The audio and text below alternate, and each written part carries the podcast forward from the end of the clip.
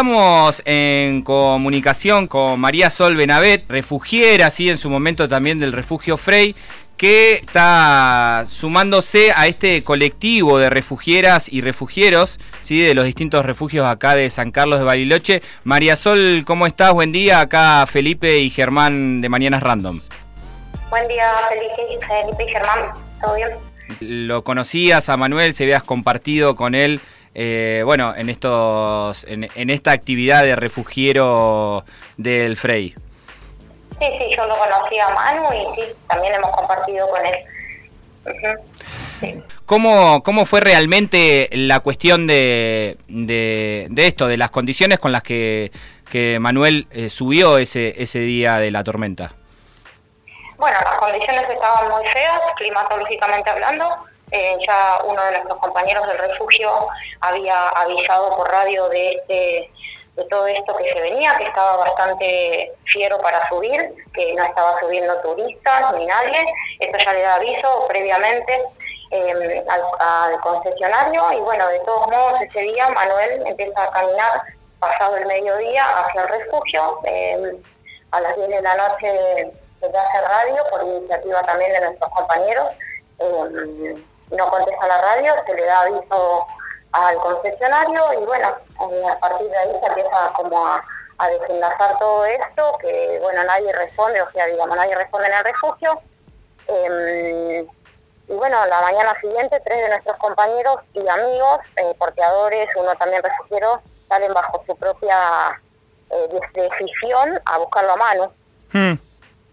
Eh, pero bueno, siempre bajo su propia decisión, ¿no? Nadie les pidió que suba, nadie activó ningún tipo de protocolo. Y cuando digo nadie me refiero al, concesionario, ¿no? Que es la persona eh, empleadora y encargada de la seguridad de, cada uno de los chicos que trabajamos ahí. Mm.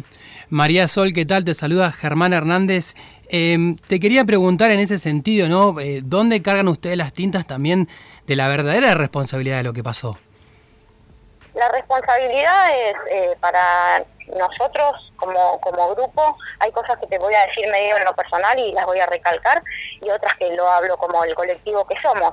Eh, responsabilizamos sí, al concesionario en este caso, que es la persona que nos emplea eh, en condiciones terribles, ¿no? Porque nos emplea de palabra, por supuesto, nada más. Eh, al Club Andino, que es también los encargados de eh, de que los empleados están en blanco, etcétera, y por supuesto a parques nacionales, que es el que le da la concesión de, estos refugios al Club Andino. Totalmente. Bueno, eh, en ese sentido, eh, también, bueno, esto que decía, decías ahí, ¿cuál es, cuál es la responsabilidad del, del, Club Andino en el sentido de, regular esta, esta situación? Porque el Club Andino, como para que la gente sepa también, ¿no? La gente que está escuchando, el Club Andino abre concesiones de los refugios y el, el concesionario o concesionaria eh, hace uso del espacio del refugio como quiera o el Club Andino tiene injerencia ahí el club andino debería tener injerencia. Eh, es ahora lo que estamos ahí averiguando, digamos, en la parte del contrato y etcétera, ¿no? Pero es algo lógico que, el club andino se tiene que, que, el concesionario hace una declaración jurada de los empleados que tiene el, el concesionario y nada, el club andino no se encarga de cerciorarse de que esto sea real o de cuántos empleados tiene en blanco teniendo en cuenta la capacidad ¿no? Frey puntualmente refugio que más gente recibe, tanto por el día como para pernoctar. Eh, y bueno, tiene declarados una cantidad de empleados imposible de explotar un refugio con una cantidad tan chica, ¿no? Eso creo que es una falta de, de eso, de revisión de, la, de las autoridades competentes en este caso.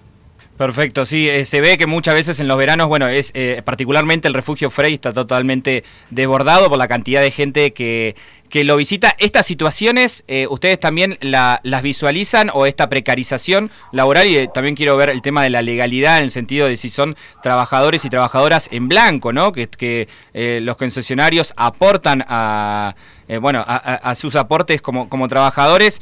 Eh, ¿Estas situaciones se replican también en todos los refugios eh, acá de la región? Y no en todos, o sea, por eso nosotros hablamos como un colectivo, pero no todos tienen las mismas condiciones laborales, ¿no? en este caso yo hablo puntualmente por Frey, pero bueno, varios de nuestros compañeros de otros refugios no adhieren a esto, tienen otras condiciones de, de, empleamiento, digamos.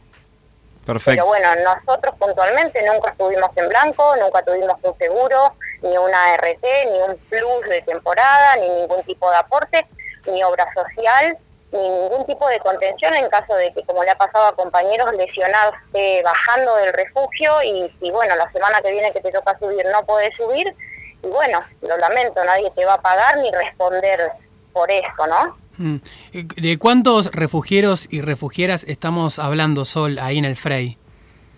Sí, en Frey en temporada son normalmente ocho personas un número, no, eh, me, quedé con esto que decías de que no tienen un seguro, ¿no? Están eh, una actividad, lo que diríamos que entra dentro del turismo aventura, ¿no? El trekking y demás. Ustedes como trabajadores no tienen un seguro que lo que lo que los ampare. Para nada, no. Negativo.